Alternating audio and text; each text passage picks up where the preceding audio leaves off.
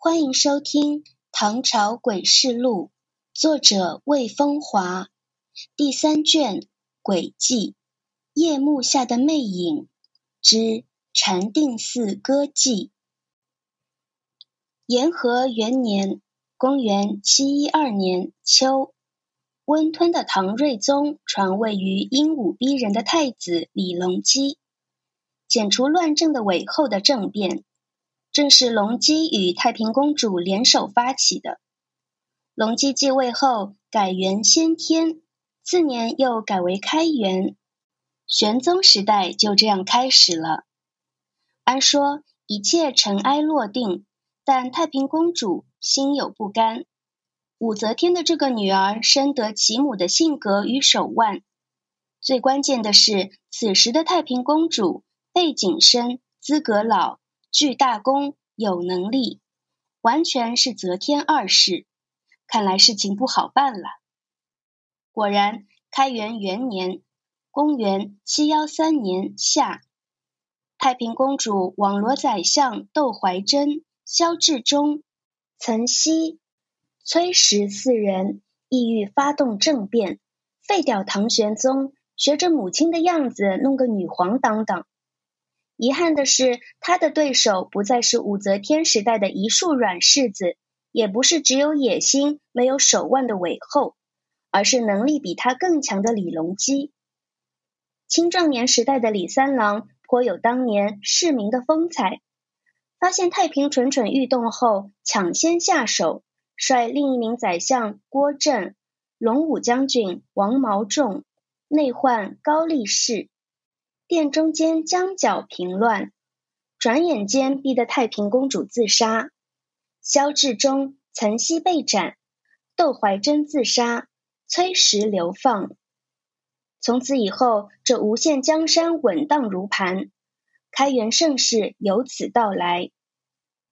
诛杀太平公主的事变中，助唐玄宗立大功的是上面提到的郭振、王毛仲、高力士和江角。奇异的是，这四大元勋在随后的日子里，除高力士外，其他三个皆因啼笑皆非的缘由作祸。先说郭震，字元振，以自显称于世。当时以兵部尚书同中书门下三品，也就是宰相了。诛杀太平公主当年，玄宗心情非常好。在骊山集合了二十万兵马进行演练，皇帝本人亲自擂鼓。但就在玄宗擂鼓擂在兴头上时，郭震突然心血来潮的走出大臣序列，出班向玄宗奏事。后者只好放下鼓槌，导致演练中断。玄宗非常生气，郭震到底想向玄宗禀报个什么事儿呢？现在我们不得而知。玄宗当时想力斩郭振，幸亏另一名宰相刘幽求，就是《三梦记》里闯进老婆梦境中的那位求情，这才免了死罪，最终流放到遥远的广东。再说王毛仲，本高句丽人，长期追随李隆基为心腹干将，在诛杀太平公主时，正因为王控制了御林军，才保证了事变最后成功。因功劳大，王毛仲越发骄横。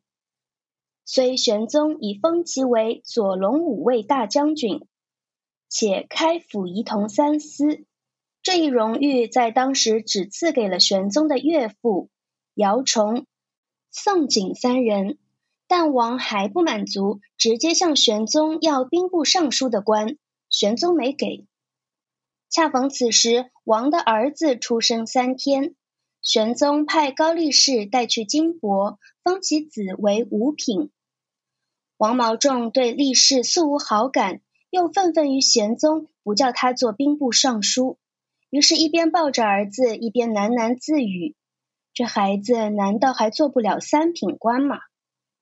当时高力士就是三品官，所以王毛仲这话既发泄对玄宗的不满，又有讽刺高力士之意。我的孩子还不如一个宦官吗！话传到玄宗那里，玄宗又一次大怒，将王毛仲贬至湖南，随后又遣人将其赐死。现在终于要讲到我们的主人公江角了。江角的倒霉则是因为传闲话，怎么回事呢？现在先不着急讲。太平公主伏诛后，追随玄宗平叛的骨干都封了国公。江角是楚国公，生太常卿，极受宠幸，而且他本人还是第一流的画家，所画之音风格俊涵。被认为是大唐第一。杜甫有诗：“江楚公画角鹰，楚公画鹰鹰带角，杀气森森道幽朔。观者途经彻壁飞，画师不是无心学。此鹰写真在左眠，却皆真骨遂虚传。梁间燕雀休惊怕。”却说开元大局已定，长安歌舞升平。各种宴会多多，寺院也不例外。很多大臣喜欢借寺院闲置的厅堂举办夜宴。关于江角的故事就发生在长安最负盛名的禅定寺。禅定寺位于永阳坊，按《长安志》记载：“天下伽蓝之盛，莫与此寺为比。”该寺香火绵延，即使晚唐武宗在会昌年间。公元八四一年至八四六年灭佛时也没被毁掉。当时长安仅有四座寺院幸免于难。有一天，江角去禅定寺参加一个夜宴，宴席上按老规定，大家一边饮酒一边欣赏歌舞。表演节目的歌妓中有一女子，梳流行的坠马髻，貌美绝伦。江角不由问身边的一位官员：“这是谁家的歌妓？”那位官员摇摇头，问另一位官员，后者也说没见过。江角感到好奇，禅定寺的夜宴他总参加，跟那些歌妓也算得上比较熟了，怎么独不认得眼前这女子？那女子跳舞时不时凝视着江角。过了一会儿，江角发现。那女子不是有时凝视于他，而是自始至终凝视于他。尤其是在舞动长袖、转身回首时，那一瞥更是满带深情。江角望着那张脸，那是一张多么美艳而白皙的脸。望着望着，江角竟下意识的出了身冷汗。这时，女子一路舞动着，捧得美酒献于案前。江角干笑了一下，一饮而尽。江角打量着眼前的女子，发现一个细节：无论跳舞时，还是向客人敬酒时，女子从没露过手。这让江角感到纳闷儿。他在与身边那位官员低语：“他怎么从不露手？”还没等该官员搭话，另一位官员说：“还真是如此。”莫非是六指？说话间，那女子又上来敬酒。怀疑女子为六指的官员忍不住站起身。《酉阳杂俎》记载如下：江主公常游禅定寺，今照半局甚盛，即饮酒，坐上一骑绝色，献杯整环，未尝见手，众怪之。有客备酒戏曰：“勿六指乎？”乃强牵氏，既随牵而倒，乃哭海也。将尽即祸焉。故事阴森如此，转瞬间，美艳的女子变成骷髅。当时唐玄宗迷恋武惠妃，欲废除王皇后，但又不敢草率而为。江角作为近臣，得知了皇帝的想法后，突然头脑发昏，把消息走漏了，引得大臣皆知，随即公开反对，搞得玄宗非常被动，一气之下把江角贬至天高水远的广西。还没走到那里，江角就在途中死去了。虽并非江角拉氏那红粉骷髅，但最后仍凶兆极深了。至于那名亲手拉氏且笑其六指的官员，如果不出意外的话，遭遇当比江角更惨。现在的疑问是，女子为什么不露手？按故事去推测，现形后她是一具枯骸，也就是说，虽然他别的部位已经肉色丰腴，但两只手还是枯骨的样子。正因为如此，无论跳舞时还是针灸时，始终把两只枯手藏在袖子里。接下来有两个推测：作为白骨之鬼。在幻化为人形时，不是一下子就长上肉，而是分层次的长肉。最后长肉的当是双手。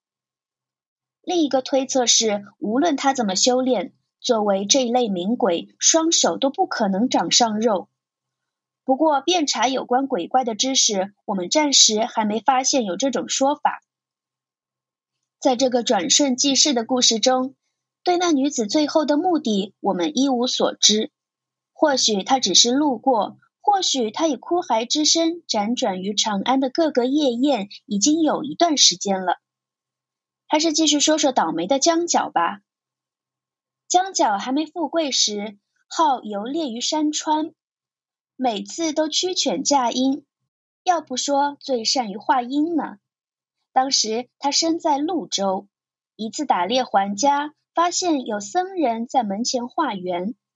江角很爽快的拿东西给僧人，吃完后，僧人说：“君必能大富贵。”江角问：“如何才能大富贵？”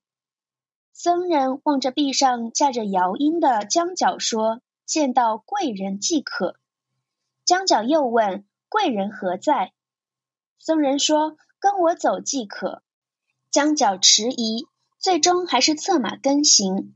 路上便遇到了当时也在潞州的灵姿王李隆基。当时李隆基也在打猎，看到江角壁上架着药鹰，就拉他一起打。此时僧人已不知去了哪里。几天过后，李隆基专门拜访作为打猎高手的江角，后者记住那僧人的话，对李隆基崇礼有加。李隆基离开潞州那一日，当地官员都去送行，但却不见江角。等李隆基出城至渭水之北，却见江角在路边搭着帷帐为其饯行。后来江角果为李隆基提拔，及至李隆基成为皇帝，江角助其歼灭太平公主，得了大富贵。对后世来说，江角名气不算大。不过，他有个彪悍的外甥李林甫。